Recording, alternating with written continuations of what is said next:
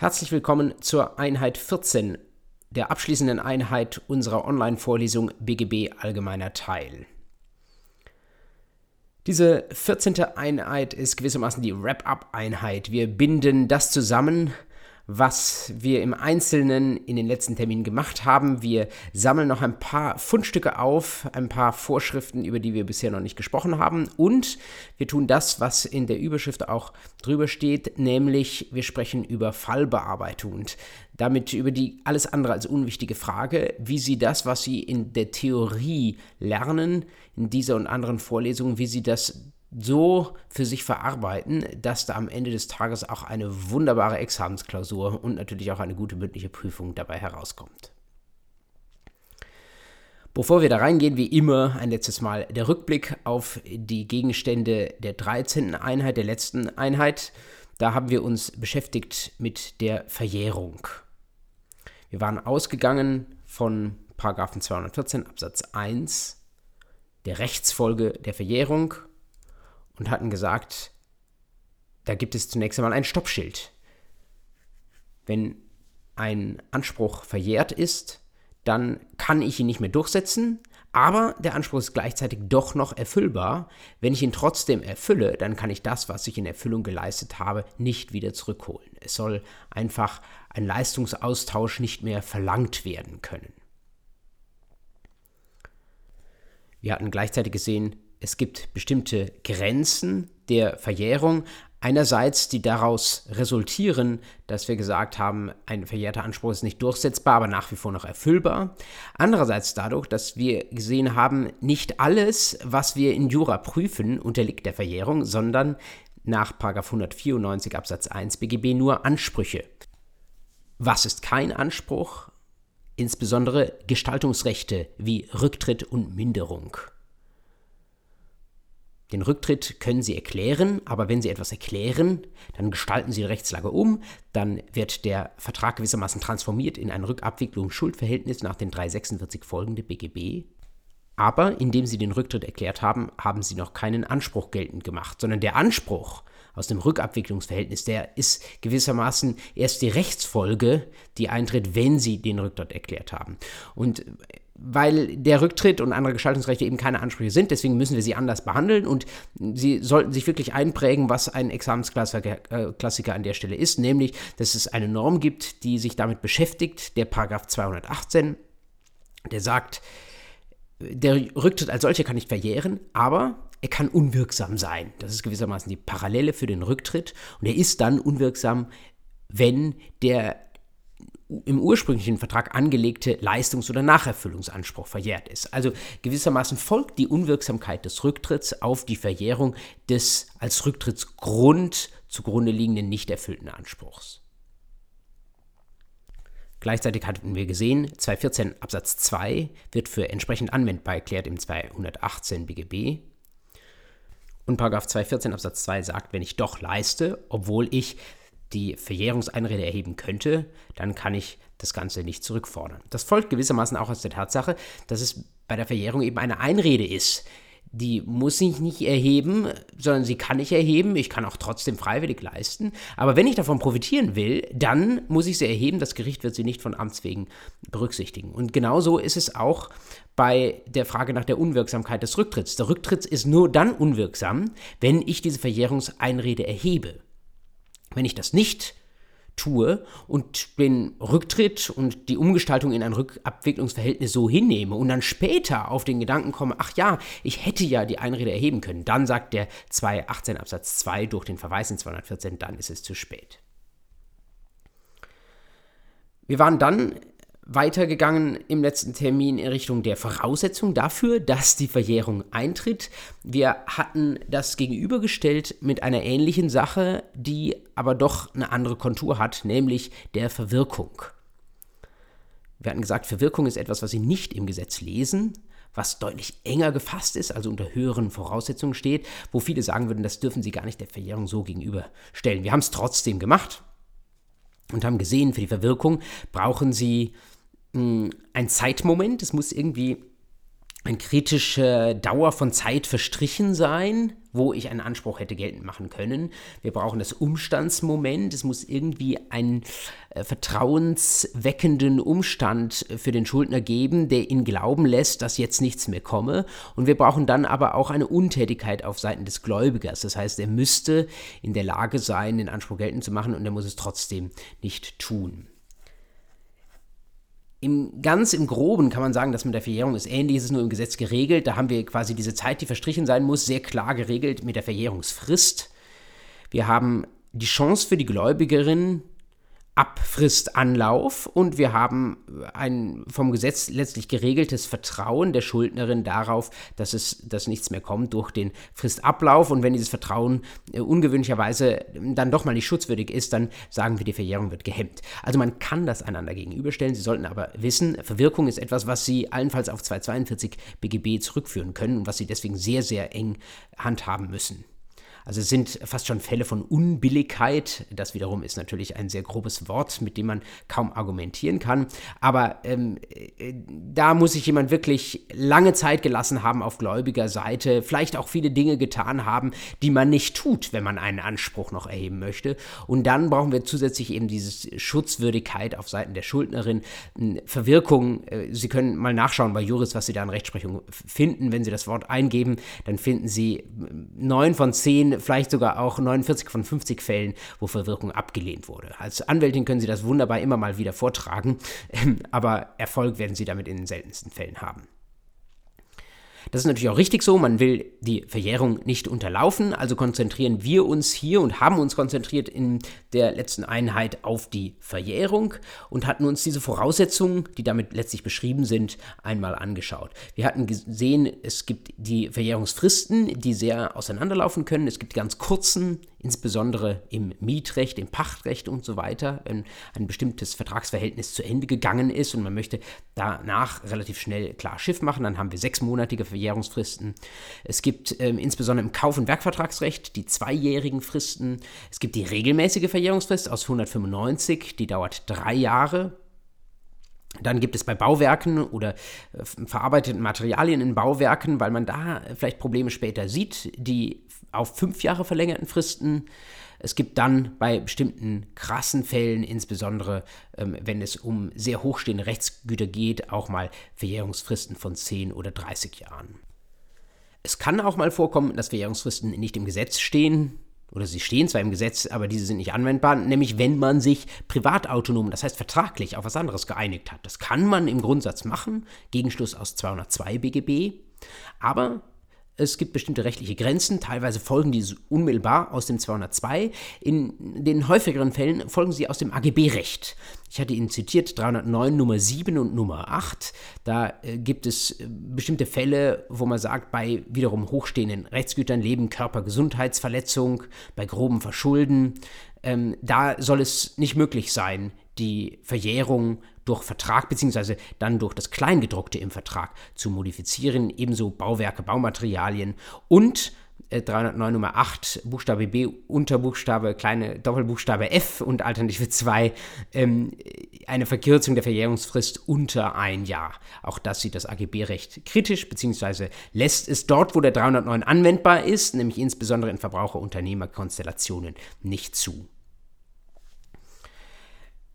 Wenn Sie die Verjährungsfrist haben, müssen Sie natürlich wissen, wann beginnt die zu laufen. Da hatten wir gesprochen über die grundlegende Unterscheidung. Entweder sie beginnt zu laufen in dem Moment, wo der Anspruch besteht und jemand davon weiß, dass er besteht, weil da die Chance da ist zur Rechtsdurchsetzung, oder er beginnt zu laufen, die Verjährungsfrist beginnt zu laufen erst mit dem Ablauf des Jahres, in das dieses Ereignis fällt.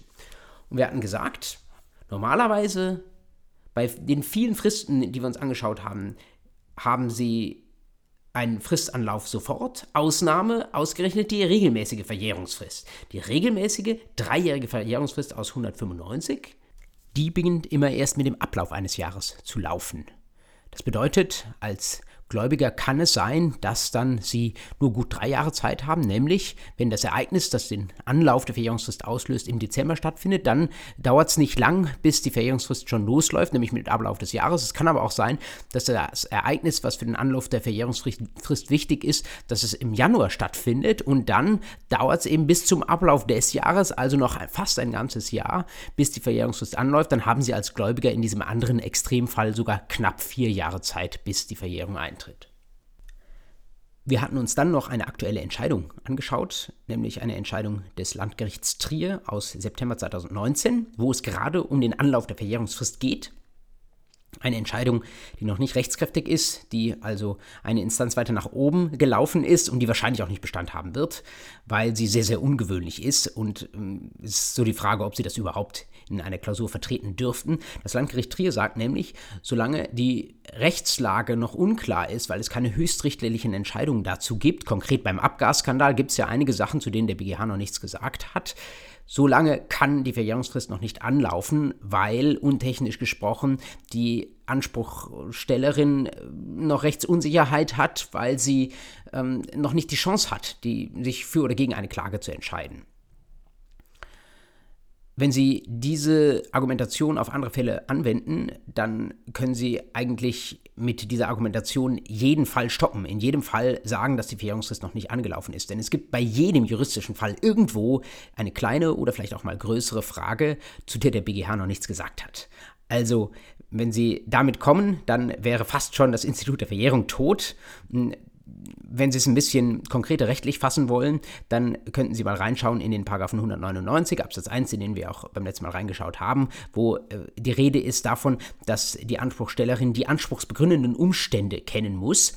Aber da ist nicht die Rede davon, dass man Rechtslage kennen muss oder dass die Rechtslage klar sein muss. Dem dient ja gerade der Zivilprozess, den die Klägerin da führt, um herauszufinden, ob sie Recht hat oder nicht. Also äh, diese Entscheidung dürfte wieder aufgehoben werden, aber weil sie mal da ist, ähm, sollte man den Gedanken kennen, den das Landgericht Trier formuliert hat. Und bevor man sich dagegen entscheidet, sollte man äh, ihn zumindest einmal gewürdigt haben und dann kann man die eigenen Argumente dagegen bringen.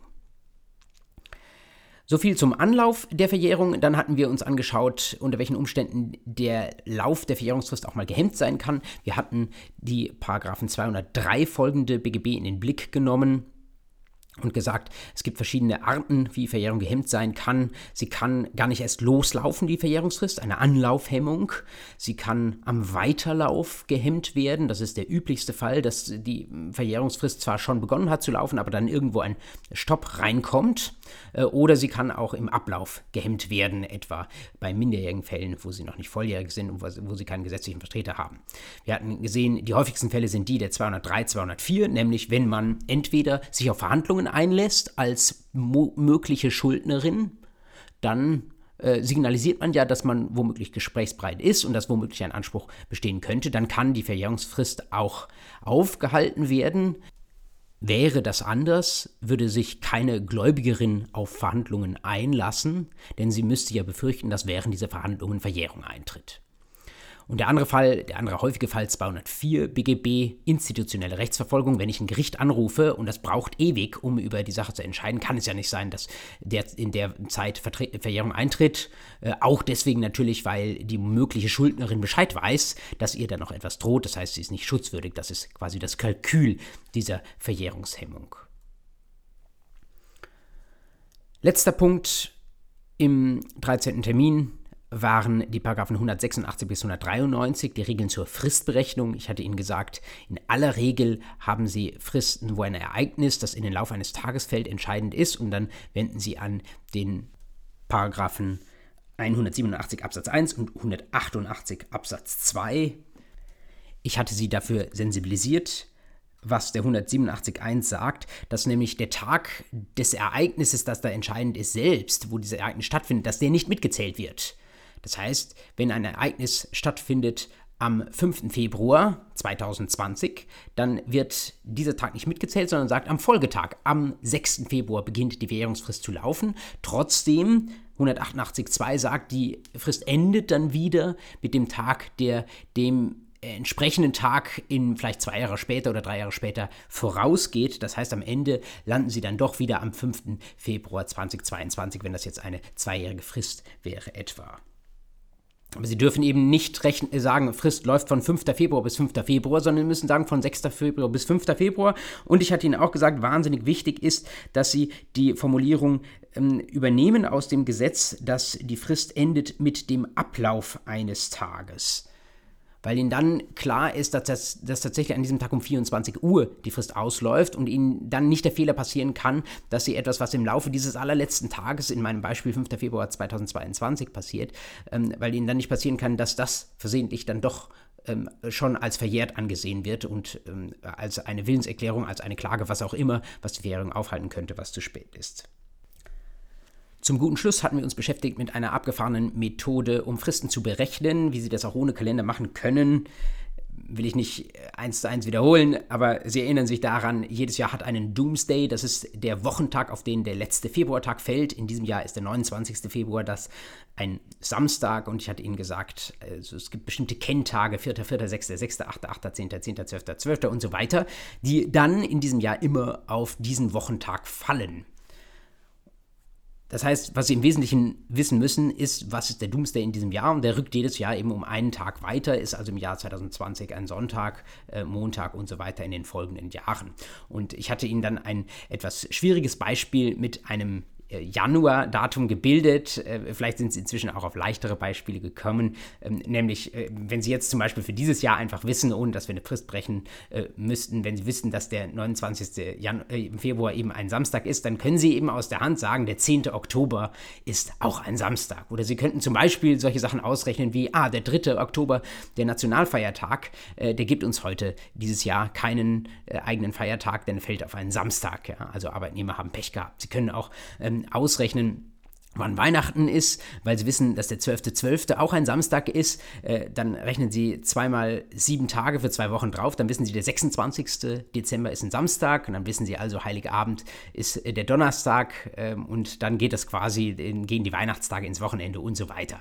So rechnet man damit. Es gibt schwierige Beispiele, es gibt leichtere. Vielleicht haben sie Spaß an dieser Spielerei.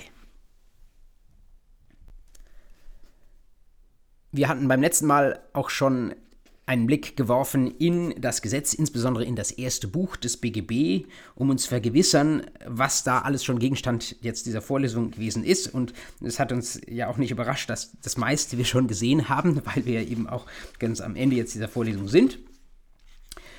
Ich gehe das jetzt nicht nochmal mit Ihnen durch aber gehe an das Ende dieses ersten Buches. Wenn Sie mit mir blättern äh, und äh, in die Fristenvorschriften 186 folgende, dann Verjährungsvorschriften 184 reinschauen, gehen dann weiter, dann sehen Sie, das Verjährungsrecht endet mit dem Paragraphen 218, mit dem wir uns ja auch ausführlich beschäftigt haben. Und dann dauert es aber noch ein paar Paragraphen, bis wir bei mir im Buch zwei Seiten weiter im Buch 2, also Recht der Schuldverhältnisse anschauen, ankommen.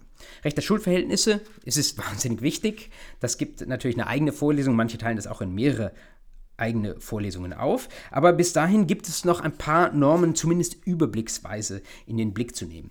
Und wenn ich jetzt hier über die 14. Einheit Fallbearbeitung drüber geschrieben habe, dann heißt das, ich gebe Ihnen nachher noch ein paar Tipps dazu, was ich an Ihrer Stelle machen würde, um auch bei der Klausur möglichst viele Punkte einzusammeln. Aber bevor wir das tun, müssen wir den Sack gewissermaßen noch zumachen und wir müssen uns noch die Paragraphen 226 bis 240 zumindest im Überblick anschauen. Sie sehen schon an den beiden Überschriften hier, worum es da geht. Einmal Abschnitt 6, 226 folgende Ausübung der Rechte Selbstverteidigung Selbsthilfe. Ich habe das mal als Notrechte bezeichnet. Und danach 232 folgende geht es noch um Sicherheitsleistung. Wird uns jetzt nicht eine Stunde lang beschäftigen, aber Sie sollen kurz wissen, worüber wir da sprechen.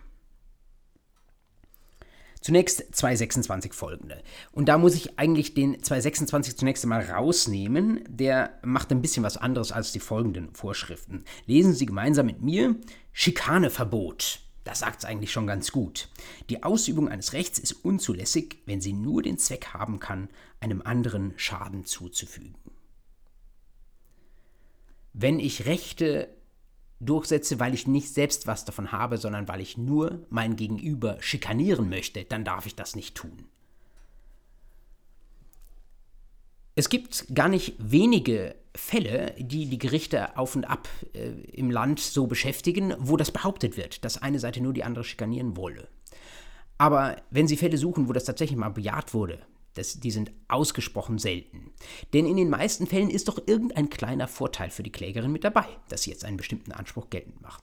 Um Ihnen zwei Beispiele zu geben, wo man zumindest darüber diskutiert hat, wo der BGH sich aber dagegen entschieden hat, schauen Sie mal in die Notizen hinein. Einerseits ging es da um ein Auskunftsbegehren es gibt äh, verschiedene Auskunftsrechte im bürgerlichen Gesetzbuch und anderen Gesetzen drin, wo man zum Beispiel als Gesellschafter einer Gesellschaft etwas vom, äh, von, den, von der Geschäftsführung an Informationen verlangen kann. Es gibt auch zum Beispiel im Erbrecht Auskunftsrechte, wo man als Pflichtheitsberechtigter etwa von den Erben verlangen kann, dass sie einem sagen, was denn im Nachlass alles so drin ist und so weiter.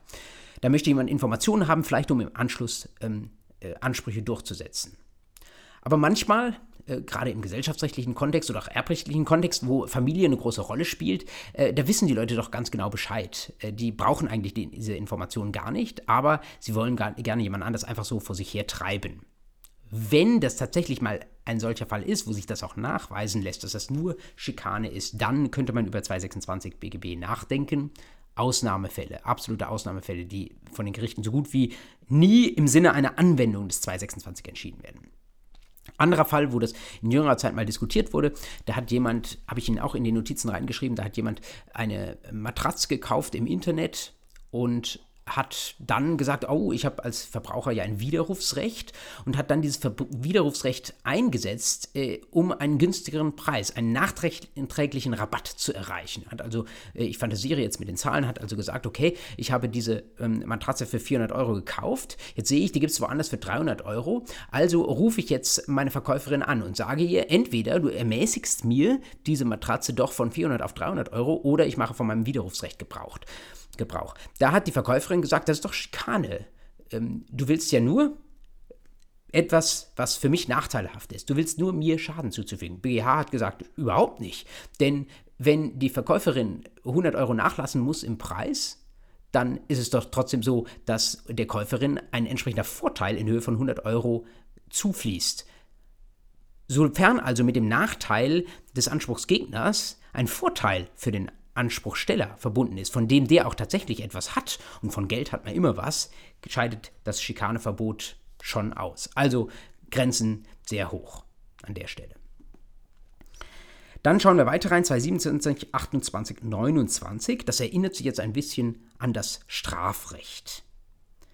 Wenn Sie mal so grob reinlesen, Notwehr, Notstand, Selbsthilfe.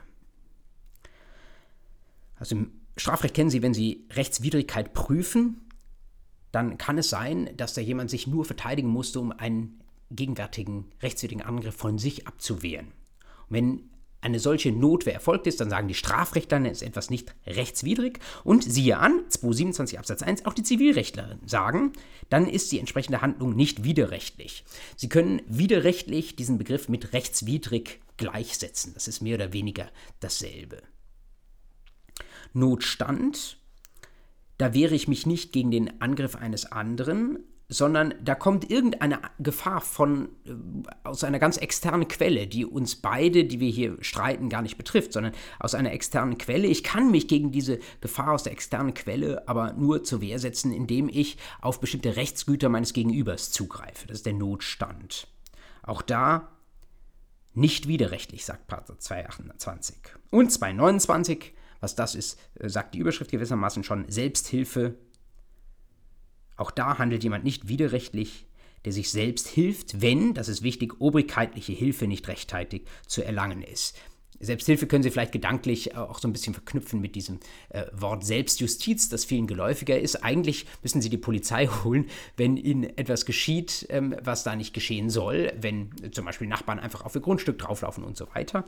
Aber wenn obrigkeitliche Hilfe nicht ähm, rechtzeitig zu erlangen ist und ihnen dann ein entsprechender Schaden entsteht, dann dürfen sie ausnahmsweise auch mal Selbsthilfe üben.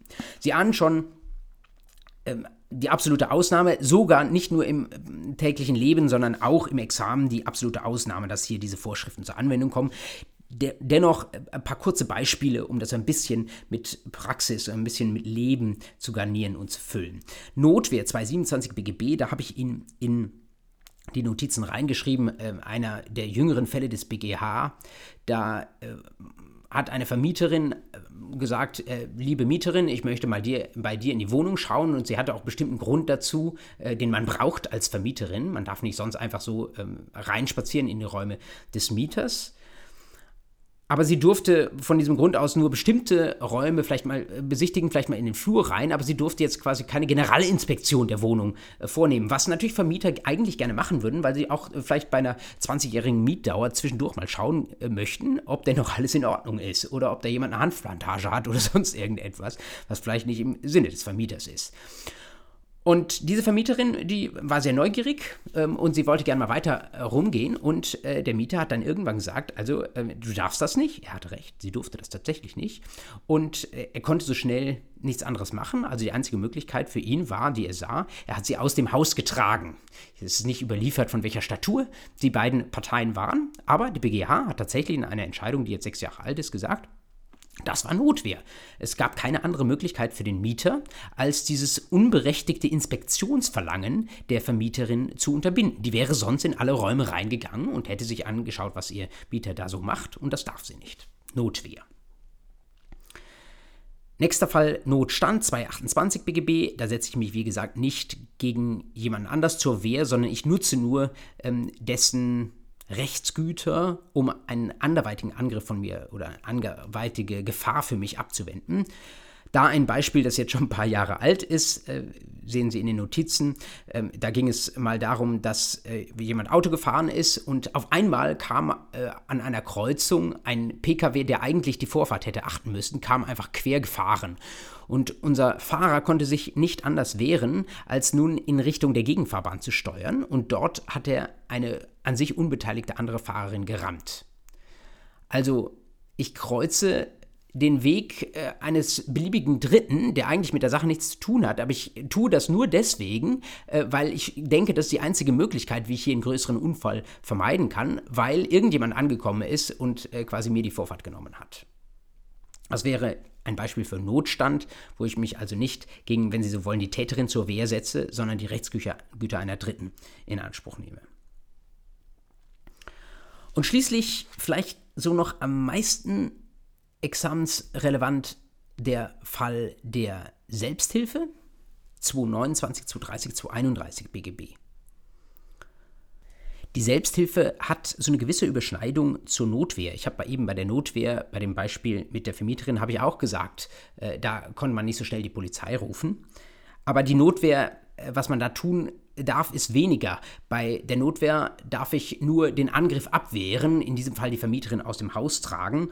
Demgegenüber darf ich bei der Selbsthilfe, wie der Wortlaut schon sagt, eine Sache wegnehmen oder sogar beschädigen. Oder ich darf jemanden festnehmen. Und all das darf ich tun, wenn nur eine bloße Gefahr besteht und anders als bei dem insoweit engeren 227 BGB nicht ein Angriff auf mich erfolgt. Eine bloße Gefahr reicht für die Selbsthilfe nach 229 BGB aus. Voraussetzung dafür ist dann allerdings, dass die Polizei nicht rechtzeitig kommen kann, was etwas schwülstig umschrieben ist im 229 damit, dass obrigkeitliche Hilfe nicht rechtzeitig zu erlangen ist. Was sind die Fälle, die Sie immer wieder in der Rechtsprechung dazu sehen? Da geht es zum Beispiel um Paparazzi, die irgendwelche Prominente verfolgen, was ja mit Eingriffen insbesondere in Persönlichkeitsrechte, Bildrechte regelmäßig verbunden ist. Die dürfen also zum Beispiel mal festgenommen werden nach 229 BGB, wenn sonst zu besorgen ist, dass sie über alle Berge sind, bis die Polizei kommt. Anderes Beispiel, wo das momentan sehr heiß diskutiert wird, wenn Sie einen Vertrag haben, der jemand anderes zur Nutzung eines Gegenstands ähm, berechtigt, äh, wenn das, was der andere tun darf, aber nach dem Vertrag bestimmten Grenzen unterliegt. Der darf nicht alles machen. Mein liebstes Beispiel immer das Mietauto, das ins, nicht ins Ausland fahren darf. Und wenn Sie dann nicht einen klassischen analogen Gegenstand haben, sondern einen, der irgendwie in ein digitales System eingebettet ist, Stichwort Internet der Dinge, dann könnte ja, wenn unsere Automieterin einen Fehler macht, wenn sie zu schnell fährt, wenn sie ins Ausland fährt, was auch immer ihr nach dem Vertrag untersagt ist, dann könnte ja die Autovermieterin auf die Idee kommen zu sagen, äh, Selbsthilfe, ich kann das so schnell nicht anders stoppen. Ich lege jetzt, weil es sich ein, um ein digital vernetztes Fahrzeug handelt, ich lege das sofort still. Also ich greife quasi über das System, über, wenn Sie wollen, das Internet der Dinge, greife ich auf dieses Auto zu und drehe der Mieterin, der Automieterin den Saft ab. Im beginnenden Internet der Dinge werden diese Fälle immer häufiger werden. Und um das unter den Begriff der Selbsthilfe, wie er da in 229, 230 steht und wie er übrigens auch hinten im Sachenrecht steht, auch wenn das nicht unser Fokus jetzt an dieser Stelle ist, wenn Sie sich das kommentieren wollen, 859 wäre die Vorschrift Selbsthilfe gegen verbotene Eigenmacht. Was Sie da brauchen, ist eine Gefahr für die Durchsetzung Ihres Anspruchs. Das steht ganz am Ende auch vom Paragraph 229 im Wortlaut der Vorschrift drin. Das setzt dann in meinem Autobeispiel natürlich voraus, dass die Abrede im Vertrag, die vielleicht in den AGB stehen mag, die da sagt, fahr nicht ins Ausland oder überschreite bitte nicht die gesetzlich vorgesehene Höchstgeschwindigkeit, dass die tatsächlich auch wirksam ist, zum Beispiel am Maßstab des AGB auch hält.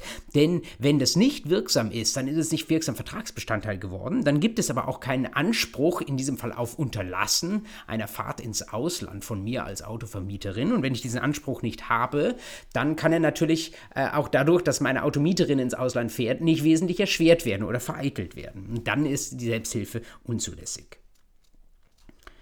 Was passiert, wenn da jemand irrtümlich Selbsthilfe übt? Das steht in 231 drin. Der ist zum Schadensersatz verpflichtet der anderen Seite. Und zwar auch dann, wenn er gar nicht fahrlässig oder vorsätzlich handelte.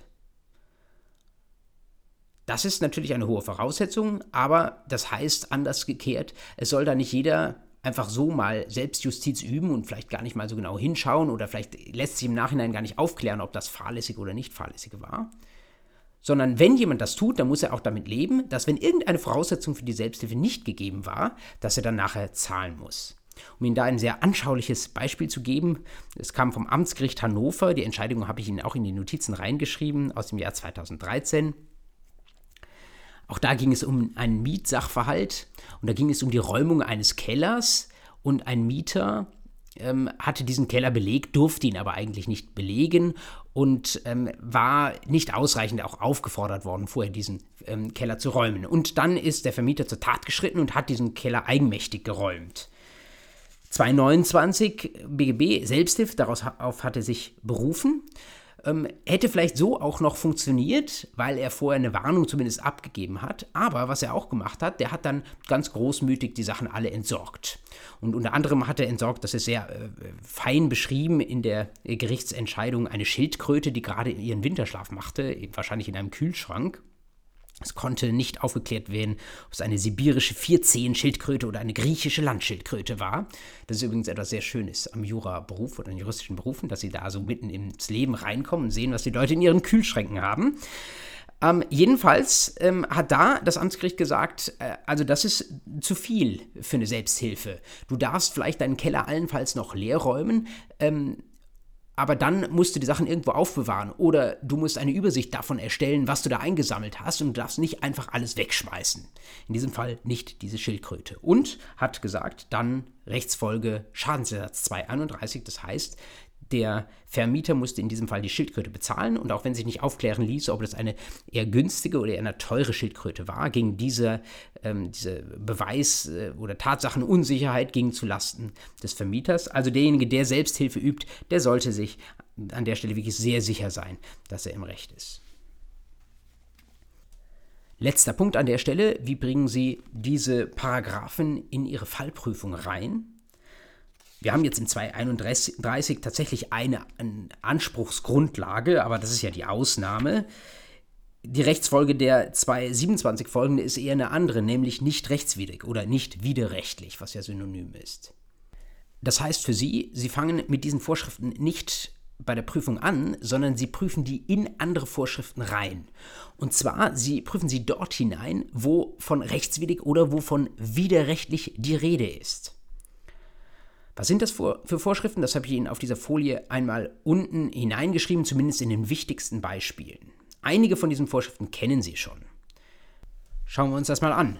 123, den Paragraphen kennen Sie schon, da geht es um die Anfechtung infolge von Täuschung oder Drohung. Und wenn Sie genau hinlesen jetzt, dann sehen Sie, da steht davon, dass ich zur Abgabe einer Willenserklärung widerrechtlich durch Drohung bestimmt worden bin. Oder 2078, eine Vorschrift aus dem Erbrecht. Da geht es um einen Erblasser, der widerrechtlich durch Drohung dazu bestimmt worden ist, sein Testament in einer bestimmten Weise aufzusetzen. In der Regel wird die Drohung widerrechtlich sein. Deswegen haben wir das bisher nicht näher problematisiert. Aber die 227 Folgen sind eben Gründe dafür, weswegen im Einzelfall womöglich auch mal eine Drohung gerechtfertigt und damit nicht widerrechtlich im Sinne der Vorschrift sein kann. Und dann käme eben eine Anfechtung auch nicht in Betracht. Weitere Beispiele 530 Absatz 2 oder 2339, da geht es ähm, darum, dass jemand von einem, jemandem anders etwas bekommen hat, also einmal eine Schenkung oder wiederum ein Erbe und dass man aber unter bestimmten Umständen wieder von dieser jemand anders begünstigenden Verfügung runterkommen soll. Nämlich, wenn dieser Beschenkte oder derjenige, den ich als Erben vorgesehen habe, wenn der mich getötet hat, etwa. Und nicht irgendwie, sondern widerrechtlich steht da. Natürlich, die meisten Tötungen sind widerrechtlich, aber es kann Tötungen geben, die gerechtfertigt sind, etwa in Fällen von Notwehr oder in Fällen eines Notstandes, in ganz seltenen Fällen. Wenn das so ist, dann würden die 530 Absatz 2, 23, 39 nicht greifen. Das heißt, dann würden wir bei einer solchen gerechtfertigten Tötung, so selten das auch vorkommen mag, mal sagen, da hat der Schenker kein Recht zum Widerruf, auch wenn er vom Beschenkten getötet worden ist. Oder da ist der Tötende, derjenige, der getötet hat, obwohl er den Erblasser getötet hat, nicht erbunwürdig. Und die vielleicht häufigsten Fälle, diejenigen aus dem Deliktsrecht, 823 Absatz 1 und einige ähnliche Anspruchsgrundlagen in den 831 und 832. Wenn Sie diesen Vorschriften schon mal begegnet sind, dann werden Sie auch darin gelesen haben, eine kleine Voraussetzung ist die Rechtswidrigkeit oder Widerrechtlichkeit.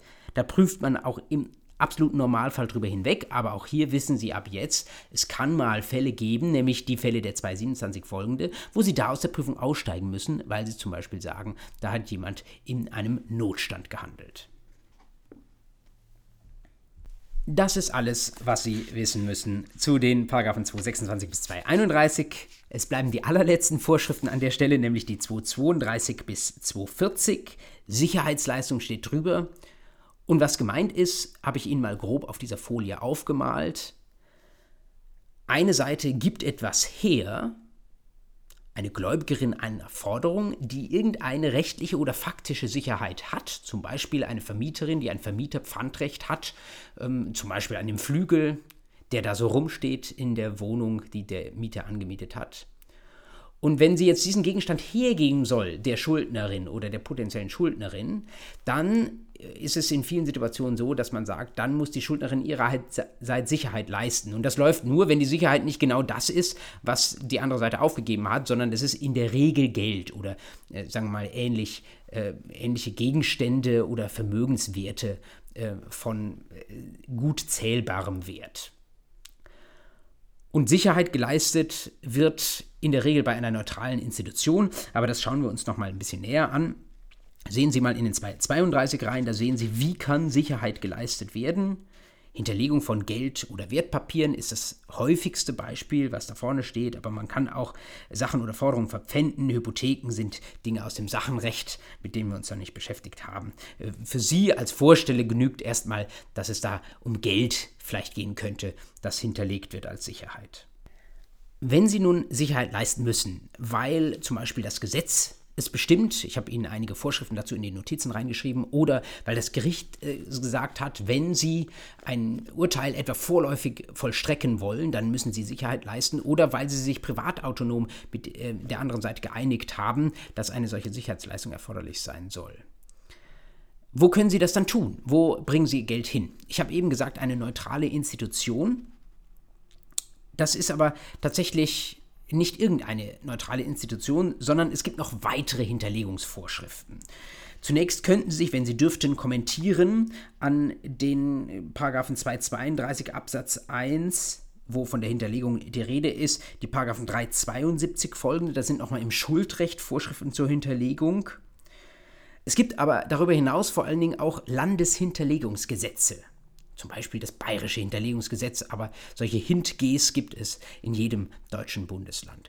Und was dort in einem der ersten Artikel oder Paragraphen in aller Regel drinsteht, ist, Sie können nicht bei jeder Rechtsanwaltin oder jeder Notarin Ihr Geld hinterlegen, wenn es die Wirkung haben soll des 233 BGB, sondern das geht nur bei der Justizkasse und bei den Amtsgerichten. Die haben Hinterlegungsstellen, dort muss es hinterlegt werden, sonst können Sie sich sämtliche Rechtsfolgen des, äh, des 233 sparen. Es ist also dann keine Hinterlegung im Rechtssinne.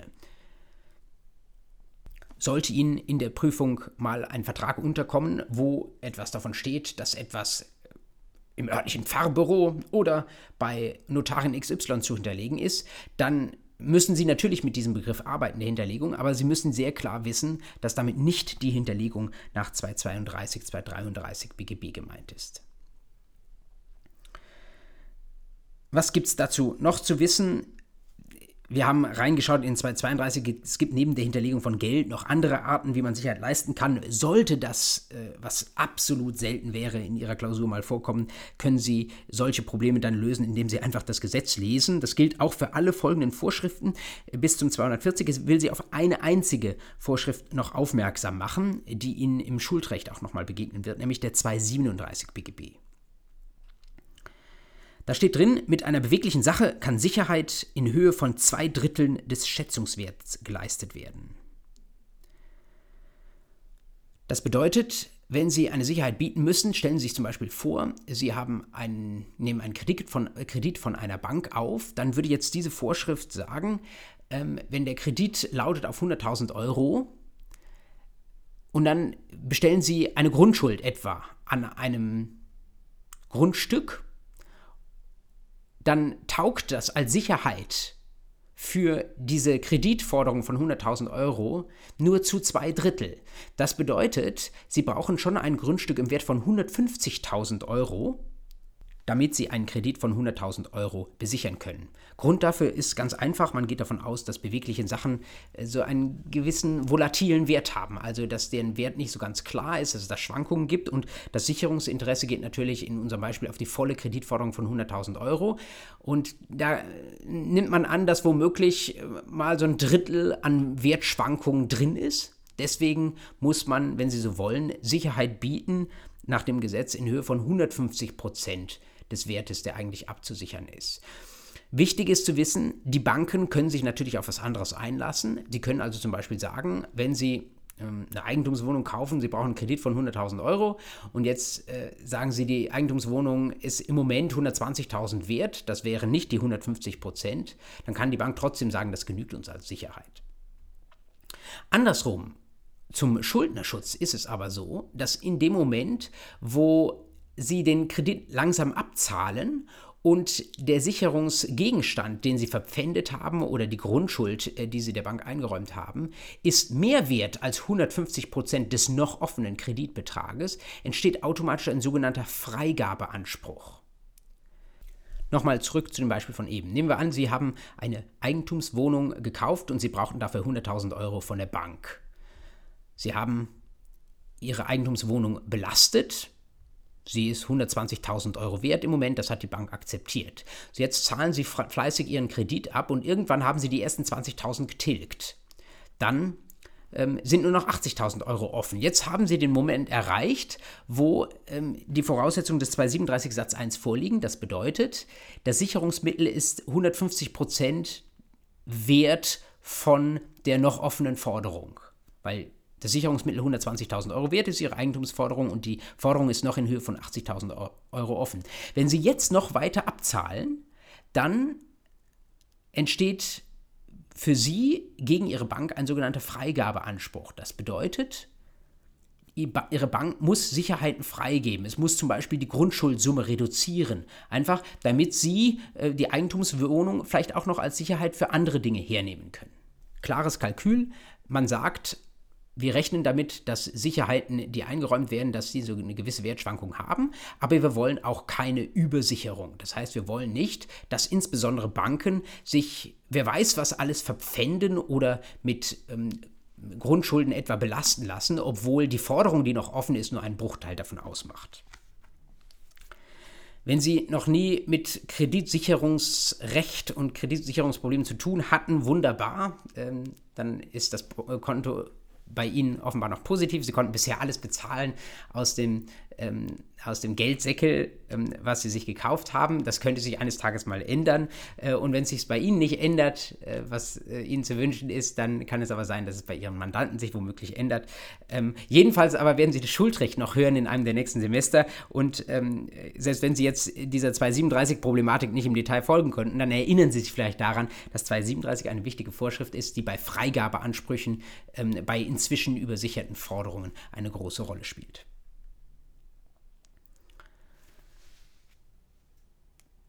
Das war 237. Was folgt, 238, 39, 40, habe ich gesagt, das können Sie in dem Moment, wo es drankommt. Also sind wir an der Stelle mit den Paragraphen am Ende. Was ich jetzt noch machen möchte abschließend ist, zum einen das Ganze in gewissermaßen ein bisschen das größere Bild einordnen und zum anderen Ihnen ein paar ganz konkrete Tipps dafür geben, wie ich an Ihrer Stelle jetzt weitermachen würde. Zunächst einmal eine Folie, die wir in einer der ersten Einheiten schon mal hatten. Anspruchskategorien habe ich drüber geschrieben. Das ist gewissermaßen die Gliederung, nach der Sie in der üblichen Zivilrechtsklausur Fälle prüfen. Sie haben verschiedene Arten von Ansprüchen und die prüfen Sie nicht wild in irgendeiner beliebigen Reihenfolge oder äh, vielleicht von den aus Ihrer Sicht wahrscheinlicheren zu den äh, unwahrscheinlicheren, sondern Sie prüfen das strikt nach einer bestimmten Reihenfolge. Sie beginnen mit vertraglichen Ansprüchen, danach kommen die vertragsähnlichen, dann kommen die dinglichen, dann die delektischen, die bereicherungsrechtlichen Ansprüche. Wenn Sie an, in einem der ersten Semester sind, ist es wichtig für Sie, deswegen wiederhole ich es an der Stelle nochmal, dass Sie das einhalten und zwar nicht, weil sich das so bewährt hat, sondern weil dahinter ein Grund steht, vertragliche voraus, weil ein Vertrag eine Sonderverbindung ist zwischen den beiden Personen, ähm, die hier im Streit miteinander sind. Und Sonderverbindungen sind gewissermaßen leges specialis, also Spezialgesetze. Und damit fängt man immer an, bevor man irgendwelche allgemeinen Gesetze heranzieht. Und vertragliche Ansprüche können sich unmittelbar aus einer Klausel des Vertrages geben, weil jemand sagt, es soll zum Beispiel ein Kaufpreis in Höhe von 500 Euro geschuldet sein. Aber sie können sich natürlich auch aus dem Gesetz ergeben.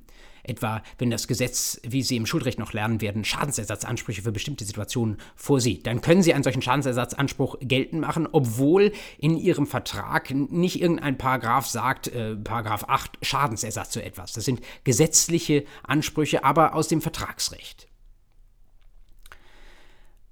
Danach, weil sie den vertraglichen Ansprüchen ähnlich sind, die vertragsähnlichen Ansprüche, das sind Situationen, wo es theoretisch zu einem Vertrag hätte kommen können, aber irgendwie nicht gekommen ist. Stichwort culpa in contrahendo, also vorvertragliches Verschulden einer Seite. Man ist schon wie Vertragsparteien aufeinander zugegangen, aber irgendworan ist es gescheitert. Oder die sogenannte Geschäftsführung ohne Auftrag da stand ein Vertragsschluss nicht im Raum, aber die Situation ist doch eine, dass man vielleicht, wenn man das gewusst hätte, dass es dazu kommt, lieber einen Vertrag geschlossen hätte, weil nämlich jemand gewissermaßen in vorauseilendem Gehorsam etwas für einen anderen tut und der andere konnte ihn nicht rechtzeitig dazu beauftragen.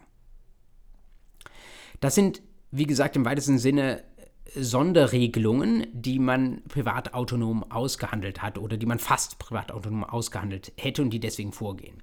Was dann kommt, von mir blau markiert, äh, ist gewissermaßen das Sachenrecht, dingliche Ansprüche, die folgen nicht aus einer Sonderverbindung, aber aus dem absoluten Wert insbesondere des Eigentums. Das Eigentum wird ja durch Artikel 14 des Grundgesetzes verfassungsrechtlich geschützt und es hat absoluten Charakter. Und äh, vieles, was Sie im dritten Buch des BGB im Sachenrecht lesen, hängt damit zusammen, dass äh, jemand eine Sache hat, äh, die jemand anderem gehört und der Besitzer, die Besitzerin macht damit Dinge, die der Eigentümerin nicht gefallen und die Eigentümerin braucht dann Möglichkeiten, um sich dagegen zur Wehr zu setzen, um vielleicht mal Schadensersatz zu verlangen, um die Sache zurückzuverlangen und so weiter. Vielleicht hat aber auch die Besitzerin irgendwelche Aufwendungen getätigt, die sie von der Eigentümerin ersetzt bekommen will und so weiter. Manchmal geht es auch um besondere äh, dingliche Rechte, die an einer Sache begründet werden, die quasi nicht das Eigentum sind, sondern ein bisschen kleiner als das Eigentum, also dingliche Lasten, die dann auf dem Eigentum liegen. All das ist ähm, hat absoluten Charakter, Sachenrecht und ähm, ist deswegen relativ hoch angesiedelt, nicht ganz so hoch wie die vertraglichen Ansprüche, die eben die ganz besondere Sonderverbindung äh, sind zwischen den beiden Vertragsparteien, aber doch ähm, mit Wirkung gegen all. Deswegen prüfen Sie die dinglichen Ansprüche direkt nach den vertraglichen, vertragsähnlichen Ansprüchen. Was dann folgt, habe ich rot markiert, die deliktischen Ansprüche. Das sind eher zufällige Verbindungen, die entstehen, insbesondere im Straßenverkehr oder durch irgendwelche, vielleicht sogar auch Straftaten. Äh, Leute, die sich nicht unbedingt kennen, die niemals vorher einen Vertrag geschlossen haben, ähm, die auch jetzt nicht absolut geschützt sind im Sinne von Eigentums- oder anderen dinglichen Rechten, aber die irgendwie aufeinander getroffen haben und wo das Recht etwas ausgleichen möchte. Deswegen das relativ spät in der Anspruchsprüfung. Und äh, vielleicht äh, kommt Ihnen auch irgendwann noch einmal eine Sondervorlesung Deliktsrecht unter. Das wird nicht an allen Unis in jedem Semester angeboten. Wenn Sie da kein Angebot haben und es interessiert Sie trotzdem, dann finden Sie auch auf meinem YouTube-Account eine Vorlesung zum Delikts- und Schadensrecht, die ich vor ähm, einigen Jahren mal aufgenommen habe und die nach wie vor eigentlich ziemlich aktuell ist. Was da noch bleibt, grau, quasi nicht groß wertgeschätzt, auch wenn das natürlich juristisch nicht uninteressant ist, ist das Bereicherungsrecht, das müssen Sie am Ende prüfen, und zwar deswegen, weil es Billigkeitsrecht ist. Das hat auch ein System, äh, also man sollte es nicht zu gering schätzen, aber es gleicht aus, was die anderen Anspruchskategorien an Unbilligkeiten offen lassen. Deswegen wäre es verfehlt, das irgendwie früh zu prüfen, äh, denn Sie müssen ja erstmal feststellen, ob es noch irgendetwas aus Billigkeitsgründen auszugleichen gibt. Auch dafür gibt es eigene Vorlesungen, wenn Sie so wollen. Äh, mindestens den 812 und den 818 BGB sollten Sie kennen. Ein paar mehr Vorschriften dort sind aber schon auch examensrelevant. Manchmal wird es auch eingegliedert in die Vorlesung Schuldrecht. Auf jeden Fall sollten Sie da auch mit den Grundzügen vertraut sein. Das ist die Grobgliederung von Anspruchskategorien, die Sie in einer Klausur prüfen können. Nehmen Sie das nicht sklavisch wahr im Sinne eines, dass Sie immer anfangen mit vertraglich, vertragsähnlich, das irgendwie runterprüfen, auch wenn es keinen Anlass dazu gibt, eine bestimmte Anspruchskategorie zu prüfen.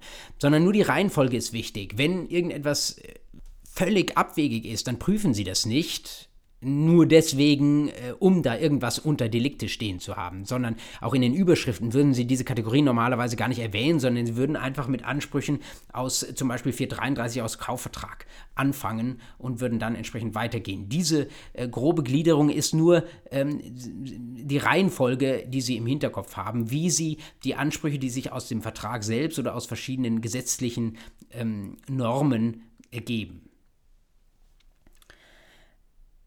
Wenn Sie innerhalb eines Anspruchs noch weiter untergliedern wollen, dann werden Sie regelmäßig diese Gliederung verwenden, nämlich den Dreischritt Anspruch entstanden, Anspruch erloschen und Anspruch durchsetzbar. Was Sie auf diesen Ebenen prüfen können, habe ich hier kurz angedeutet, nämlich auf Ebene 1 Anspruch entstanden. Da geht es natürlich um die Frage, ob ein Vertrag entstanden ist häufig oder ob anderweitig Anspruchsvoraussetzungen vorliegen. Und Sie müssen aber an der Stelle auch schon nachdenken über, wie man sagt, Gegenrechte oder über Möglichkeiten, wie vielleicht ein Anspruch doch nicht entstanden sein könnte. Man nennt diese Gegenrechte auf dieser Stufe rechtshemmende Einwendungen. Beispiel die Nichtigkeit einer Willenserklärung. Wenn da die Beklagte einwendet oder die Anspruchsgegnerin einwendet, die Willenserklärung sei unwirksam, weil eine der beiden Vertragsparteien geschäftsunfähig war, dann ist das etwas, was schon das Entstehen eines Anspruchs betrifft. Denn wenn die Willenserklärung tatsächlich nichtig ist, wäre der Vertrag und damit ein vertraglicher Anspruch auch im Rechtssinne gar nicht erst entstanden. Stufe 2, da wäre der Anspruch entstanden, häufig weil ein Vertrag wirksam geschlossen wurde, und dann stellt sich aber die Frage, ob ein Anspruch, der eigentlich erstmal da war, ob der nachträglich erloschen ist. Das sind Fragen insbesondere des Schuldrechts, die wir jetzt noch nicht äh, thematisiert haben, also zum Beispiel die Frage, ob äh, eine Geldforderung schon bezahlt wurde, ob sie erfüllt wurde. Dadurch geht dann der Geldzahlungsanspruch unter und erlischt. Man spricht von rechtsvernichtenden Einwendungen, also etwa Erfüllung, Aufrechnung hatten wir auch mal kurz angerissen, wäre auch noch so etwas, alles Schuldrecht. Ein Beispiel, was wir, über das wir hier in dieser AT-Vorlesung gesprochen haben, ist die Anfechtung. Die Anfechtung hat ja nach 142, 142 Absatz 1 Extunkwirkung, das heißt, Eigentlich waren wir bis dahin davon ausgegangen, dass ein Anspruch entstanden ist, dass ein Vertrag wirksam geschlossen wurde, aber der wird jetzt nachträglich durch eine Anfechtung beseitigt. Damit ist natürlich auch der Anspruch weg. Man könnte bei der Anfechtung sogar darüber streiten, ob das auf Stufe 2 oder auf Stufe 1 gehört. Denn weil die Anfechtung gerade extunk wirkt, ist es ja im Rechtssinne so, dass die Willenserklärung nie da war. Es ist also eigentlich ganz, ganz nah bei der nichtigen Willenserklärung. Also ganz gute Gründe sprechen bei der Anfechtung dazu, es eigentlich schon als Beispiel für die erste Stufe herzunehmen. Ähm, die Prüfungsschemata, die machen das teilweise so und teilweise so. Ich habe es jetzt einfach mal unter Stufe 2 geschrieben, weil viele der anderen Erlöschungsgründe in das Schuldrecht reingehören. Aber Sie sollten wissen äh, darum, dass man hier darüber streiten kann, äh, in welchen der Prüfungsschritte die Anfechtung reingehört. Und dritter Punkt, Anspruch durchsetzbar das sind keine rechtsvernichtenden Einwendungen, sondern rechtshemmende Einwendungen, die Sie da prüfen müssen. Man nennt sie auch Einreden. Und zwar dessen, deswegen, weil da jemand reden muss, nämlich derjenige, gegen den sich der Anspruch richtet. Denken Sie nochmal an 214 der Rechtsfolge der Verjährung. Man kann wenn die entsprechende Verjährungsfrist abgelaufen ist, kann man sich als Anspruchsgegner dagegen wehren, indem man diese Einrede erhebt. Wenn man sagt, nein, ich möchte nicht zahlen, denn das ist ja verjährt. Aber es ist nichts, was das Gericht von Amts wegen prüfen würde. Deswegen, man kann diese Einwendungen einsetzen, um den Anspruch zu hemmen, um das Recht zu hemmen, aber man muss es schon aktiv tun. Deswegen auch spricht man von der Durchsetzbarkeit des Anspruchs. Erfüllbar ist der Anspruch nach wie vor, aber eben nicht durchsetzbar oder genauer gesagt nicht gegen den Willen des Anspruchsgegners oder des gut rechtsberatenden Anspruchsgegners durchsetzbar. Diesen Dreischritt sollten Sie bei jedem Anspruch, den Sie prüfen, gleich ob er vertraglich, dinglich oder bereicherungsrechtlich ist, im Kopf haben. Wichtig aber, Sie sollten auch den nicht sklavisch hinschreiben. Wenn Sie also sagen, römisch erstens, Anspruch aus Paragraphen 812 Absatz 1 Satz 1 erste Alternative, das wäre ein einfacher bereicherungsrechtlicher Anspruch. Dann schreiben Sie also nicht automatisch Arabisch erstens Anspruch entstanden, Arabisch zweitens Anspruch erloschen, Ans äh, Arabisch drittens Anspruch durchsetzbar, sondern Sie tun das nur, wenn auf mindestens zwei dieser drei Ebenen Diskussionsbedarf ist wenn es gar keinen Grund gibt, darüber nachzudenken, ob der Anspruch erloschen oder durchsetzbar sein könnte, weil rechtsvernichtende Einwendungen und rechtshemmende Einwendungen, Einreden äh, faktisch gar keine Rolle spielen in diesem Fall, sondern es geht vor allen Dingen um die Frage, ob ein Vertrag geschlossen wurde oder ob irgendeine andere Anspruchsvoraussetzung vorliegt, zum Beispiel nachher im Schuldrecht, ob eine Sache bei Gefahrübergang mangelhaft war, ob das Pferd den Keim schon trug, als es von der Verkäuferin auf die Käuferin übergeben wurde dann geht es nur um Probleme auf einer Ebene und dann können sich die weitere Untergliederung auch sparen. Fangen Sie dann also nicht an mit Arabisch erstens Anspruch entstanden, dann kommen alle Probleme, die dieser Fall bietet und dann machen Sie zum Beispiel Arabisch zweitens Anspruch erloschen, dafür gibt es keine Anhaltspunkte und dann Anspruch durchsetzbar, drittens auch nichts und dann Arabisch viertens Ergebnis. Oder machen Sie auch nicht sofort schon bei Arabisch zweitens Zwischenergebnis oder so etwas, denn dann können Sie sich wirklich diese Gliederungsebene sparen. Das ist wirklich nur ein Merkposten für Sie bei der Vorbereitung der Falllösung. Und wenn es auf mehreren Ebenen, nicht auf mehreren Ebenen etwas zu sagen gibt, dann lassen Sie das aus der Gliederung raus. Diese Schemata, ob Sie sie nun tatsächlich anwenden oder nicht, werden Sie begleiten auch durch die weiteren Bücher des BGB. So viel darf ich vorwegnehmen. Sie werden wahrscheinlich diese weiteren Bücher des BGB in den nächsten Monaten und Jahren studieren und es ist eine gute Idee, das zu tun. Ich hatte äh, zwischendurch, glaube ich, schon mal anklingen lassen, es wird auch Vorlesungen zu diesen weiteren Büchern des BGB hier auf dem Jura-Podcast geben. Zu den beiden letzten Büchern habe ich sogar schon Kurzvorlesungen Familien- und Erbrecht als Podcasts eingestellt.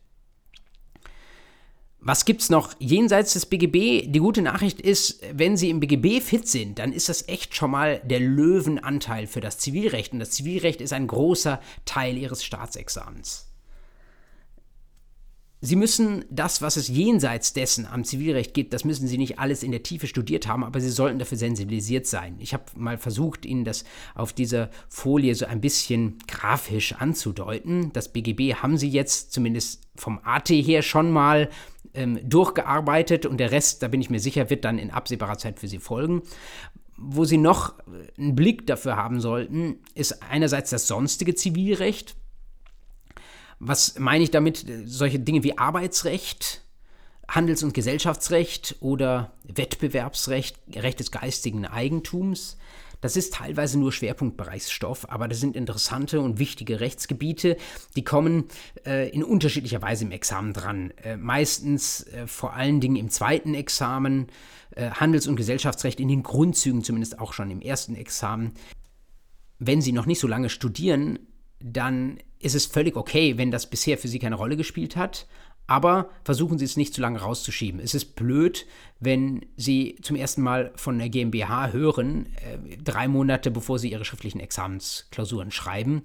Äh, das dürfen Sie vorher schon mal gehört haben. Es sind ja, es ist kein Hexenwerk, was da im Handels- und Gesellschaftsrecht etwa passiert, sondern das sind ein paar Vorschriften, die immer wieder kommen, wo es um die Vertretung und um die Haftung geht. Und sich das mal früh reingezogen zu haben, zum Beispiel an irgendwie zwei Tagen oder an einem Wochenende, das kann nicht schaden. Dann der dritte Baustein hier meines Puzzles, das IPR, internationales Privatrecht, das ist vielfach gar nicht Prüfungsgegenstand. Ich möchte Ihnen aber nur sagen, dass es in der Praxis enorme Bedeutung hat. Das IPR ist kurz gesagt das Recht für grenzüberschreitende Fälle. Und äh, Sie wissen, dass gerade in Europa Rechtsbeziehungen doch nun häufig über die Grenze gehen. Also äh, wenn Sie bei Amazon etwas shoppen gehen, dann äh, haben Sie häufig mit einer luxemburgischen Firma einen Vertrag geschlossen. Da haben Sie schon einen grenzüberschreitenden Bezug. Oder ähm, Sie haben einen Erbfall und äh, der Erblasser sitzt zwar in Deutschland, hat aber irgendwie ein Grundstück in Polen. Oder äh, der Erblasser ist kurz vor seinem äh, Tod nach Frankreich gezogen. Solche Dinge. Das sind ganz kleine Versatzstücke, wo das Ausland eine Rolle spielt. Aber in dem Moment, wo Sie den ersten dieser grenzüberschreitenden Bezüge haben, müssen Sie sich sofort fragen, ist überhaupt das deutsche BGB und das deutsche Zivilrecht noch anwendbar? Da haben Sie bisher vielleicht nicht drüber nachgedacht, aber ab jetzt denken Sie vielleicht drüber nach. Und da gibt es äh, Regeln, die immer mehr auch in Europa vereinheitlicht werden. Früher stand das, der Großteil davon im Einführungsgesetz zum BGB drin. Das ist heute teilweise in europäische Verordnungen ausgegliedert. Es ist aber wichtig, später, wenn Sie anwaltlich oder richterlich tätig sind, dass Sie wissen, dass Sie nicht in solchen Fällen einfach unbedacht das heimische Gesetz anwenden dürfen. Sonst schaffen Sie sich einen Haftungsfall oder Sie schaffen sich ein revisibles Urteil, also eins, äh, was Ihnen vielleicht später in der höheren Instanz wieder aufgehoben wird. Ich habe auch dazu einen Vorlesungspodcast äh, online gestellt. Ich will jetzt nicht zu ausführlich dafür Werbung machen. Ich möchte Sie ein bisschen dafür sensibilisieren und wenn der eine oder die andere dafür dann auch noch Begeisterung entfalten sollte, dann können Sie da vielleicht mal reinschauen. Und last but not least, äh, Zivilprozessordnung, das muss ich Ihnen nicht erklären, was das ist. Ähm, Sie sollten wissen, dass äh, Recht zu haben äh, etwas anderes ist als Recht zu bekommen. Das werden Sie spätestens im zweiten Examen oder nach dem zweiten Examen merken. Ähm, auch da, wer es spät lernt, äh, der tut sich manchmal relativ schwer. Deswegen äh, schauen Sie vielleicht schon mal vorher ins Zivilprozessrecht rein. Auch da gibt es schon eine Vorlesung, jedenfalls zum sogenannten Erkenntnisverfahren. Also da geht es nicht um Vollstreckungsprobleme, sondern um die Frage, was passiert vor Gericht. Schauen Sie auch da ähm, äh, auf eine eigene Playlist bei meinem Jura-Podcast auf YouTube. Da steht, äh, gibt es auch eine entsprechende Vorlesung zum Zivilverfahrensrecht. Und das ist das Gute für Sie, die fängt bei Null an. Äh, und ich versuche, das nicht zu theoretisch zu machen. Also äh, schauen Sie mal rein, vielleicht nimmt Sie das mit. Ähm, da werden auch viele aktuelle Probleme diskutiert, ähm, die Sie bei Ihrer späteren Tätigkeit sowieso nicht ausblenden dürfen. Und ähm, anders als das IPR steht die ZPO eigentlich in allen Prüfungsordnungen drin. Das heißt, äh, da wird vielleicht nicht die allerletzte Tiefe verlangt, aber Sie müssen mit den Grundzügen vertraut sein. Und äh, da geht es darum, dass Sie eben schon ein paar Mal in die ZPO reingeschaut haben. Und auch das tun Sie am besten nicht am Vorabend der Klausur. So viel zum Inhalt. So viel zu den Gesetzen, die Sie umtreiben und vielleicht umtreiben werden in den nächsten ähm, Monaten und Jahren. Was mir dann bleibt, greift nochmal das auf, was ich in meinem allerersten BGB-AT-Vorlesungstermin gesagt habe und was mir so wichtig ist, dass ich es an der Stelle nochmal, ja, teilweise wiederhole und teilweise vielleicht nochmal in etwas konkretere Tipps gießen möchte. Nämlich zum einen wie gehen Sie es an, wenn Sie eine Klausur oder eine Hausarbeit oder eine Seminararbeit schreiben? Und zum Zweiten, wie gehen Sie generell Ihre Lernstrategie an? Erster Punkt, juristische Fallbearbeitung. Jetzt haben Sie die Klausur vor sich liegen und Sie überlegen sich, wie schreiben Sie die runter. Das Wichtigste ist, dass Sie das regelmäßig machen dass Sie Klausuren mitschreiben. Kurz vor dem Examen werden Sie das sowieso machen, dass Sie Klausuren schreiben und das heißt dann Testklausuren schreiben, alte Examensklausuren schreiben, einfach damit Sie ins Schreiben reinkommen. Aber Sie haben natürlich auch schon vorher Klausuren, die zählen bei der Zwischenprüfung oder bei anderen Abschlussklausuren. Und da gelten eigentlich die gleichen Grundsätze, deswegen kann man sich das eigentlich nicht früh genug klar machen. Drei Schritte, die ich Ihnen dazu hier auf dieser Folie aufgeschrieben habe drei Dinge, die wichtig sind, nämlich erstens Struktur und Methode, zweitens der Umgang mit Streitigkeiten und der dritten, dritte Punkt Sprache. Was meine ich damit? Erster Punkt, Struktur und Methode heißt, Sie dürfen sich angewöhnen, in einer Klausur nicht irgendwie rechtliche Erwägungen hinzuschreiben, sondern gefragt ist landläufig der sogenannte Gutachtensstil. Also, es könnte sein, dass ein bestimmter Anspruch besteht oder es könnte sein, dass ein bestimmtes Tatbestandsmerkmal verwirklicht ist. Zweiter Schritt setzt voraus, dass, dann schreiben Sie ab, was im Gesetz drin steht. Dritter Schritt, Sie sagen, ob das in diesem konkreten Fall erfüllt ist oder nicht. Und vierter Schritt, Sie sagen das Ergebnis, nämlich dieses Tatbestandsmerkmal ist verwirklicht oder dieser Anspruch besteht. Immer dort, wo etwas problematisch ist, machen Sie eine neue Untergliederungsebene auf und sagen, es könnte sein, dass B Eigentümerin ist. Und dann gliedern sie eins runter und sagen, ursprünglich war A Eigentümerin. Sie könnte das Eigentum verloren haben an und so weiter. Das meine ich mit Struktur. Innerhalb des Gutachtensstils müssen Sie überall dort nochmal neue Untergliederungen eröffnen und nochmal eine Ebene tiefer erneut eine gutachtliche Frage aufmachen, wo es problematisch ist. Das führt dann dazu, dass sich aus ihrer Gliederung letztlich ergibt, wo sie Schwerpunkte gesetzt haben und wo Dinge sehr, sehr unproblematisch sind. Das ist ganz wesentlich für die Bewertung einer Klausur, dass Sie nicht alles mit der gleichen Intensität prüfen, sondern dass Sie erkennen, hier sind juristische Probleme versteckt. Das wird häufig dort sein, wo der Fall auch sehr, sehr ausführlich ist, weil er Ihnen da Argumente an die Hand gibt. Und an anderen Stellen, wenn das völlig unproblematisch ist, dass Sie das dann auch entsprechend schnell abhandeln und dort nicht äh, mit Gutachtensziel, wer weiß wie, es könnte sein, und das setzt voraus, da übermäßig gutachtlich technisch arbeiten. Es ist wichtig zu wissen, Gutachtensziel ist wichtig, aber er ist nicht alles. Was Sie auch machen dürfen, ist der sogenannte Feststellungsziel. Sie müssen das sogar machen.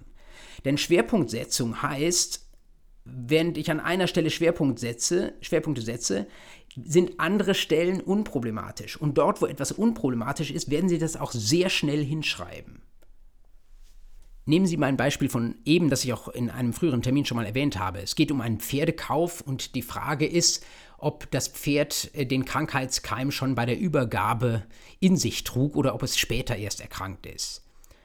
Wenn in so einem Fall völlig sonnenklar ist, dass ein Pferdekaufvertrag zwischen den Parteien zustande gekommen ist, dann fangen Sie nicht an, auf Seite 1 zu schreiben, es könnte sein, dass A und B einen Kaufvertrag über das Pferd XY äh, geschlossen haben. Dies setzt zwei übereinstimmende Willenserklärungen voraus. Eine Willenserklärung ist und so weiter und so weiter.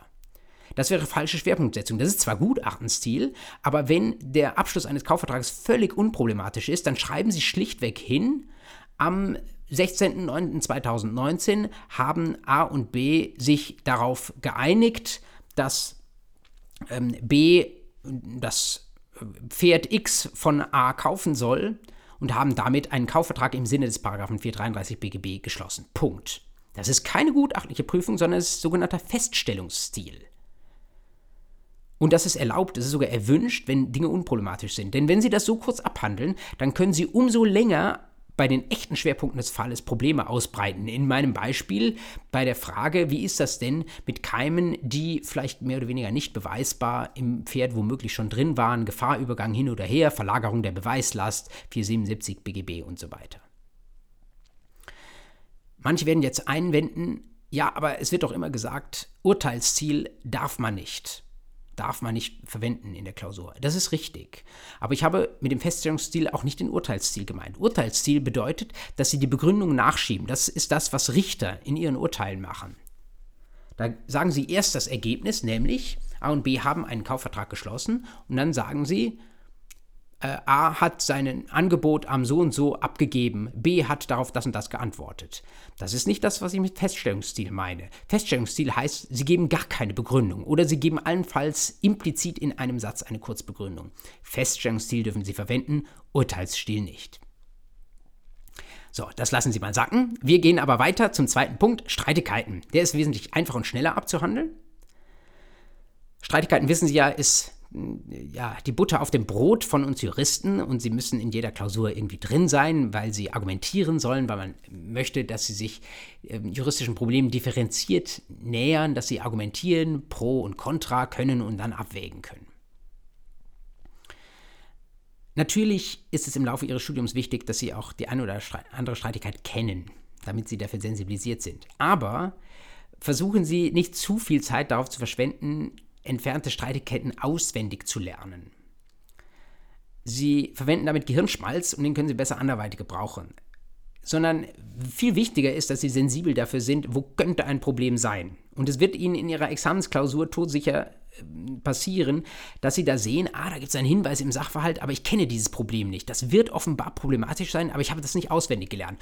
Wunderbar, das reicht, damit können Sie umgehen. Das Einzige, was Sie dann machen müssen, ist ein bisschen kreativ sein und Argumente empfinden. Und das tun Sie mit dem Schema, das ich aufgeschrieben habe, nämlich links, rechts, Mitte. Also Sie sagen, ähm, es könnte sein, dass in einer ähm, in einer Transaktion auf PayPal die Erfüllung eines Zahlungsanspruchs zu sehen ist. Sie kennen das Problem nicht angenommen, ob PayPal Erfüllung ist, aber Sie riechen das vielleicht irgendwie, weil im Sachverhalt drinsteht, dass PayPal unter bestimmten Umständen auch mal Beträge wieder zurückbucht. So. Was Sie jetzt machen, ist einfach links, rechts, Mitte. Das heißt, Sie sagen, dafür spricht das, und dann kommen ein paar Argumente, dagegen, gegen eine Erfüllungswirkung spricht das und das andere, und dann wägen Sie ab. Häufig werden Sie sich für einen vermittelnden Ansatz entscheiden. Sie können sich natürlich auch für links oder rechts entscheiden. Also, reservieren Sie Platz für Kreativität und nicht so viel fürs Auswendiglernen, denn Sie sollen in der Klausur auch mit unbekannten Problemen irgendwie gut klarkommen. Wichtig ist nur, dass Sie die ergebnisoffen angehen, also dass Sie nicht sofort einfach in eine Richtung argumentieren, nur ähm, für die eine Auffassung, weil Sie meinen, dass das stimmt, sondern Sie müssen im Grunde genommen die Argumente, für die Sie sich später nicht entscheiden werden, die müssen Sie erst so stark wie möglich machen, um sie dann zu entwaffnen durch die besseren Argumente, die Sie an der Stelle mitbringen. Und natürlich argumentieren sie nicht mit, die herrschende Meinung macht es so oder der BGH macht es so. Das ist kein Argument, die Herkunft eines Arguments, sondern sie müssen tatsächlich auf inhaltliche Punkte kommen. Dritter Punkt, Sprache ist ja eigentlich klar. Ich mache dazu demnächst auch nochmal ein Video. Ähm, am besten abonnieren Sie meinen Kanal auf ähm, Jura Podcast äh, auf YouTube. Dann ähm, entgeht Ihnen das nicht. Das mache ich irgendwann im Laufe der nächsten Wochen fertig. Ähm, mit ein paar Beispielen dazu, wie Juristen formulieren. Aber Sie können sich auch tatsächlich mal selbst so kritisch prüfen. Lesen Sie mal irgendeinen juristischen Text, ein Gutachten, eine Fallprüfung, die Sie geschrieben haben, selbstkritisch durch. Und fragen sich, ist das etwas, was meine nicht juristischen Freundinnen und Freunde auch so verstehen? Oder ist das verschwurbelt? Ist das substantiviert? Verwende ich in jedem dritten Satz ein Passiv? Sie können auch mal testweise, wenn Sie irgendwie mit Behörden zu tun haben, zum Beispiel dem Finanzamt oder sonstigen Behörden, die haben das wunderbar drauf, diesen Passivstil. Aber es ist tatsächlich etwas, was schwer verständlich ist und was auch im Examen nicht so besonders gut ankommt. Bemühen Sie sich eher um so Bildzeitungsjargon die Bildzeitung hat sicherlich die manche ein oder andere inhaltliche Schwäche, keine Frage. Und sie formuliert auch manchmal vielleicht etwas zu kurz und zu salopp. Aber immerhin sind sie auch nicht in der Gefahr, zu lange Sätze zu bilden. Ja, vielleicht können sie sich ein bisschen davon abschauen. Dass sie also nicht den dritten Relativsatz noch ranhängen, sondern aktivisch formulieren, eher mal kurz, kurze Sätze und dann in den nächsten Satz beginnen. Wie gesagt, dazu gibt es bald von mir ein YouTube-Video nochmal mit Beispielen. So viel zur konkreten Bearbeitung Ihrer Klausuren oder der Fälle, die Sie im Laufe des Studiums mitschleppen müssen oder die Ihnen da untergeschoben werden. Letzte Folie an der Stelle. Was sind vielleicht so generelle Ratschläge, wo ich sagen würde, die sollten Sie sich zu Herzen nehmen, damit Ihr Lernen gelingt und damit Sie auch nicht wie demnächst äh, später irgendwann in der Großkanzlei Ihre 80 Stunden ähm, in der Woche machen, sondern dass Sie auch noch ein bisschen Freizeit haben. Das können Sie nämlich, wenn Sie Ihr Lernen gescheit strukturieren. Ich habe Ihnen das in dieser Vorlesung ohnehin schon aufgezwungen, indem wir immer brav wiederholt haben am Anfang einer Vorlesungseinheit. Und das ist auch schon direkt der erste meiner vier Punkte an der Stelle. Wiederholen Sie die Theorie, denn Theorie ist Theorie, Theorie ist trocken, Theorie ist sehr abstrakt. Und wenn Sie schon Theorie lernen, was sich manchmal nicht umgehen lässt, dann sorgen Sie dafür, dass Sie das nicht irgendwie mehrfach neu lernen müssen, sondern dass Sie das rechtzeitig wiederholen. Zweite Empfehlung an der Stelle. Lernen Sie nicht nur Theorie, sondern lernen Sie auch am Fall. Immerhin verlangt man Ihnen am Ende des Tages nicht ab, Theorie runterbeten zu können, sondern man verlangt von Ihnen, einen Fall überzeugend zu lösen. Und das sollten Sie lieber früher als später ähm, versuchen und angehen. Soweit Ihnen der Gutachtenstil und der Feststellungsstil noch nicht geläufig sind, ähm, machen Sie das ruhig einmal ähm, mit einer ausformulierten Lösungskizze, aber ich sage Ihnen schon, äh, mittelfristig wird es für Sie sinnvoll sein, wenn Sie nicht immer alles ausformulieren, sondern einfach nur noch skizzieren. Also wenn Sie, wenn Sie wollen, Überschriftenskizzen machen, eine Gliederung Ihrer Falllösung. Das bringt Ihnen Erfolgserlebnisse und soweit es ein Misserfolgserlebnis ist, dann lernen Sie daran immerhin gut, weil Sie es eben schon einmal falsch gemacht haben und den Aha-Effekt haben. Auch wichtig an der Stelle, das geht rüber in meinen dritten Tipp, überfordern Sie sich an der Stelle nicht. Fangen Sie nicht sofort an mit dem Klausurenbuch für Examenskandidaten, wenn Sie gerade noch dem, am Anfang des zweiten Semesters sind, sondern steigern Sie den Schwierigkeitsgrad. Ich habe Ihnen schon gebeichtet, dass ich in den ersten Semestern, weil ich die Lehrbücher nicht verstanden habe, diese bösen äh, schwarzen Schwarzliteraturbücher vom Fallverlag genutzt habe, weil das andere alles zu schwierig für mich war ich glaube, ich wage das jetzt einfach mal, Ihnen das auch zu empfehlen, solche oder ähnliche Bücher für Dummies oder wie sie heißen. Sie sollen natürlich nicht dabei stehen bleiben, aber vielleicht motiviert es Sie, wenn Sie erstmal die ganz einfachen Fälle lösen und die ganz einfachen Schemata anwenden. Und wenn Sie das dann befriedigen können, dann haben Sie die ersten Erfolgserlebnisse und dann gehen Sie langsam in Richtung Examenslehrbücher oder Examensfallbücher. Dass Sie das idealerweise auch nicht alleine machen, ähm, sondern mit ihren Kommilitoninnen und Kommilitonen, habe ich Ihnen auch schon gesagt. Können Sie super machen, auch mit der Falllösung. Äh, schauen Sie da auch nicht zu früh in die Lösung rein, sondern entwickeln Sie wirklich komplett erst Ihre eigene Lösung. Und vielleicht dann, bevor Sie in die offizielle Lösung reinschauen, treffen Sie sich mit Ihren Kollegen mal ähm, in der Arbeitsgemeinschaft und dann sprechen Sie darüber, diskutieren, warum das eine richtig oder das andere falsch ist. Und dann schauen Sie ganz am Ende zusammen in die Lösungskizze. Das ist natürlich ein sehr langer Prozess, aber damit lernen Sie mit Abstand am effektivsten. Und der letzte Tipp, im Alltag subsumieren.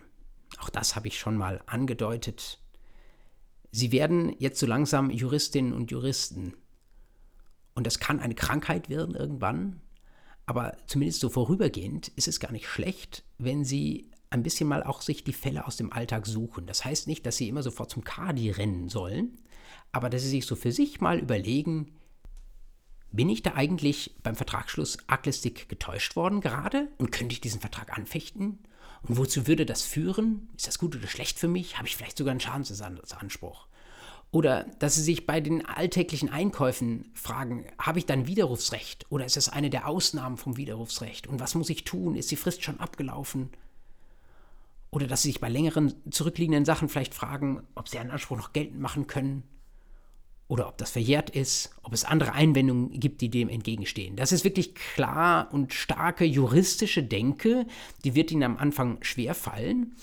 Aber Sie werden ja jetzt in der nächsten Zeit immer mehr vom BGB und damit vom klassischen Standard-Zivilrecht lernen. Und ähm, immer mehr der Sachverhalte, denen Sie jeden, in jedem Tag begegnen, werden Sie in diese Schubladen irgendwie einordnen können wenn sie es ein bisschen provozieren können, weil ihnen die Sensibilität dafür fehlt, wie und wo diese Fälle in ihrem Alltag versteckt sind, gehen Sie mal auf eBay Kleinanzeigen. Das ist eine ganz, ganz tolle Plattform, wo Sie nicht nur gute Schnäppchen machen können, sondern wo Sie auch mit anderen Menschen verhandeln und wo es darum geht, äh, Preise zu bilden, was ist angemessen, was ist nicht angemessen, aber da wird Ihnen auch mh, hm, leider ab und an mal jemand begegnen, der erst etwas zusagt, das dann nachher nicht einhält oder der nicht liefert oder er liefert aus Ihrem Gefühl zu spät. Und das sind so die kleinen vertragsrechtlichen, insbesondere kaufrechtlichen Probleme, ähm, die Ihnen ganz gut so als Fingerübung dienen können, um ein bisschen mit den Standard-Jura-Problemen, die auch im Examen kommen, vertraut zu werden. Macht Spaß und Sie können natürlich immer jederzeit wieder aufhören. Sie müssen niemanden verklagen. Sie können sich rein abstrakt fragen, wie es denn wäre, wenn Sie denn wollten. Auf diesem Weg werden Sie ganz großartige Juristinnen und Juristen, da bin ich mir ganz sicher. Sie sind wahrscheinlich noch ganz am Anfang des Studiums, Sie können noch vieles falsch machen, aber Sie werden alles richtig machen, da bin ich mir sicher. Viele Fehler, die ich gemacht habe, werden Sie nicht machen. Das sind doch wirklich gute Nachrichten. Ich meinerseits freue mich, dass Sie jetzt bis zum Ende mit dabei waren. Ich hoffe, dieser Podcast, diese Vorlesung hat Ihnen etwas genützt oder wird Ihnen vielleicht auch noch weiter etwas nützen. Ich hatte schon gesagt, es geht weiter, vielleicht schon in den Semesterferien, spätestens im nächsten Semester. Vor allen Dingen mit weiteren BGB-Themen, aber ab und an auch eben mit kleinen Videos zu Lernstrategien oder zu anderen äh, juristischen Themen, die mich interessieren. Sie haben schon rausgehört, Digitalisierung, ein bisschen unternehmerisches Denken für Juristen, das sind Dinge, die ich auch noch mache, neben klassischem Zivil- und Zivilprozessrecht. Und da wird immer auch mal wieder was kommen auf meinem Kanal. Wenn Sie jetzt dieser Vorlesung nicht aus Langeweile bis zum Ende gefolgt sind, sondern dass Ihnen was genützt hat, dann sagen Sie es gerne weiter. Jeder kann frei auf YouTube sich diese Vorlesung anhören und je mehr Menschen das nutzt, desto mehr freue ich mich natürlich auch. Wenn Sie sagen, äh, da ist vielleicht schon manches dran an dieser Vorlesung, aber Sie hätten es gerne eigentlich anders an der einen oder anderen Stelle oder auch komplett, dann melden Sie sich gerne bei mir. Ich habe ein offenes Ohr, natürlich auch für das, was Sie sich wünschen. Meine E-Mail-Adresse steht eigentlich am Ende jeder Einheit drin. Ich sage sie jetzt für diejenigen, die nur hören, auch nochmal martin.fries, F-R-I-E-S, at jura.uni-münchen.de.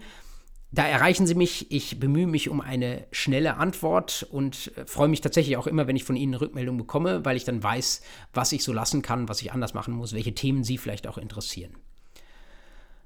Das soll es für diese Vorlesung gewesen sein ich hatte beim letzten Mal schon gesagt, ich habe Ihnen in allen bisherigen Einheiten äh, in der Regel Zeit geklaut, indem ich äh, jedenfalls manches Mal die 90 Minuten überzogen habe. Deswegen kann es jetzt bei gut 80 Minuten sein Bewenden haben. Ich wünsche Ihnen eine gute äh, vorlesungsfreie Zeit, alias Semesterferien. Ich hoffe, es sind nicht nur Praktika dabei, sondern tatsächlich auch manche ruhige Stunden, äh, vielleicht sogar auch ein bisschen Urlaub und dann ein gutes Rübergehen ins Sommersemester. Ähm, nehmen Sie den Jura-Podcast mit.